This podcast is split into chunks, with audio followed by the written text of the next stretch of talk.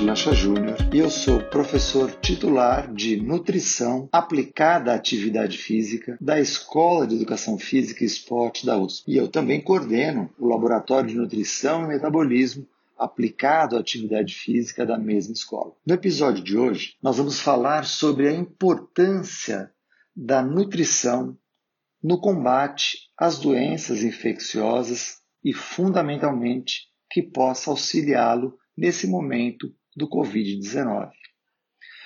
A nutrição, ela desempenha um papel muito importante.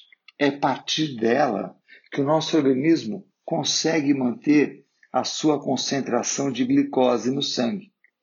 Toda vez que nós temos o consumo de alimentos, a manutenção da glicemia faz com que nós tenhamos os hormônios estabilizados. Caso você fique muito tempo sem se alimentar, o que irá acontecer é uma tentativa do organismo em manter a concentração de glicose a qualquer custo. Para isso acontecer, então, nós iremos secretar um hormônio chamado cortisol. Esse cortisol, ele diminui a nossa resposta imunitária. Assim, toda a nossa capacidade de combate a qualquer invasor será reduzida. Então, o primeiro ponto que eu gostaria de chamar a sua atenção é: não fique muito tempo sem se alimentar, ou seja, consuma alimentos a cada três horas. Com isso, você consegue manter a flutuação da sua glicemia em níveis estáveis, impedindo que grandes concentrações desse hormônio, o cortisol, seja secretado e possa ter como consequência uma imunossupressão ou até um ponto mais forte dessa queda imunitária, deixando você mais vulnerável. O segundo ponto relevante no combate às infecções é manter o organismo bem hidratado. Um organismo bem hidratado, ele tem uma capacidade de reação a uma infecção muito potente. Isso porque as respostas que o nosso corpo precisa para combater um invasor, como um vírus, por exemplo, depende de reações chamadas de hidrólise. Hidrólise significa quebra por ação da água. Então, um organismo bem hidratado, ele consegue agir na sua plenitude para combater o invasor. Bem hidratado, nesse sentido, eu digo, não é consumir grandes volumes de água, é muito frequente. Nós ouvimos as pessoas dizendo: ah, você precisa consumir 2 litros de água por dia. Não é pegar e consumir 2 litros de água num único momento, em um dia, que você estará bem hidratado.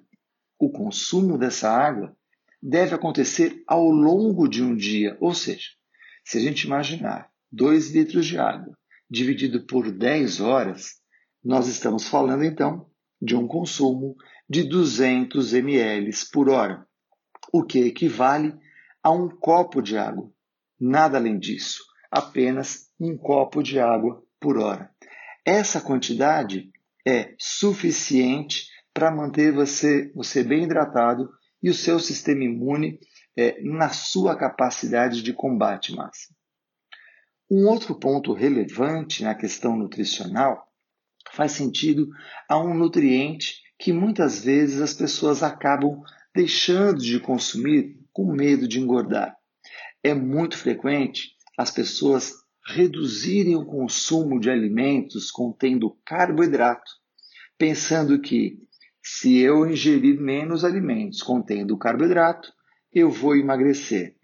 Na verdade, toda vez que você deixa de consumir esses alimentos, você acaba gerando uma resposta de queda da concentração de glicose e, novamente, você acaba levando o organismo a uma imunossupressão. Então, evite fazer restrição deste alimento que contenha este nutriente chamado carboidrato. Os alimentos mais comumente consumidos que fornecem os carboidratos são os pães, as massas, as frutas de uma forma geral também. Falando em frutas, esses alimentos, juntamente com legumes e verduras, são importantes nesse momento porque é a partir desse consumo que nós temos ali a presença de vitaminas e minerais. Ao ingerir frutas variadas, legumes e verduras, nós estamos dando ao nosso organismo uma capacidade de resposta plena ao combate de um invasor.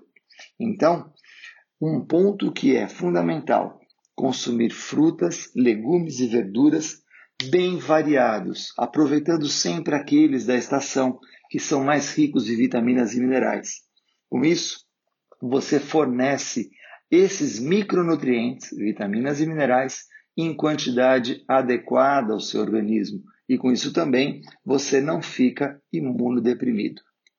Falando ainda em frutas, legumes e verduras, nesses alimentos nós temos também uma grande quantidade de fibra. O nosso laboratório, na Escola de Educação Física e Esporte da USP, estuda como funcionam as bactérias do nosso intestino mediante atividade física e alimentação. E nós sabemos que ao consumir uma boa quantidade de fibras, que vem através desses alimentos, frutas, legumes e verduras, nós iremos produzir uma quantidade enorme de bactérias saudáveis no nosso intestino. Essas bactérias saudáveis, elas protegem o nosso intestino contra as bactérias que podem provocar doenças.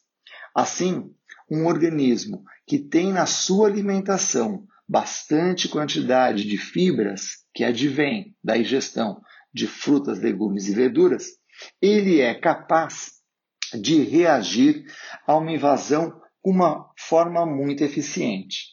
Além disso, no nosso intestino, nós temos uma das principais é, barreiras que impedem a entrada de patógenos, substâncias que podem provocar doenças. Essa proteção é chamada de barreira mucosa. Essa barreira mucosa, ela pode ser tão mais espessa, ou seja, ter um volume maior na medida em que você ingere mais fibras. Se você ingere uma pequena quantidade de fibras, essa barreira fica reduzida. Com essa barreira reduzida, o nosso organismo ele fica extremamente vulnerável. Assim, qualquer patógeno que entrar no nosso organismo, ele consegue penetrar por essa mucosa reduzida, provocando uma série de problemas para o nosso organismo, para o nosso intestino. Para então termos um intestino bem equilibrado, bem saudável, é fundamental o consumo de água ao longo de todo o dia e uma boa ingestão de frutas, legumes e verduras. Com isso, nós conseguimos impedir que essa barreira mucosa seja deprimida e que o nosso intestino fique assim mais vulnerável. Aproveitando que nós estamos falando também da atividade física, nesse momento é muito importante a atividade física aeróbia, que é a caminhada ou subir escadas se você mora no seu prédio. Essas atividades, elas são importantes porque no nosso laboratório nós verificamos que ao fazer atividade física aeróbia, uma caminhada confortável ou subir uma escada tranquilamente, você produz uma certa quantidade de substâncias que vão ajudar o seu sistema imune caso haja algum tipo de infecção. Então, uma pessoa ativa, ela tem uma capacidade de resposta contra uma infecção mais potente do que esta mesma pessoa sedentária. Se você então não faz atividade física e nesse momento de confinamento você está na sua casa, pode ser uma oportunidade para você começar. Mas comece com uma atividade bem confortável, bem leve, que você consiga manter por um período mais prolongado. Dessa forma, essa atividade física irá auxiliá-lo no combate a esses invasores que estão na natureza. Além disso, com essa atividade física, você também traz um outro ganho. Ao ficar confinado, nós temos uma alteração importante dos neurotransmissores que levam aos quadros de ansiedade e depressão. Ao fazer uma atividade física moderada, você ajuda o seu organismo também a combater com mais eficiência essas doenças emocionais que podem nos acometer nesse momento de isolamento social.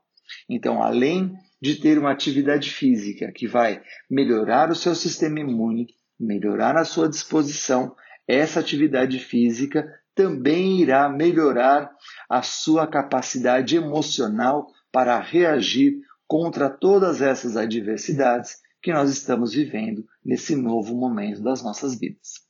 Nós continuaremos com outras dicas no nosso próximo podcast. Espero você. Até lá!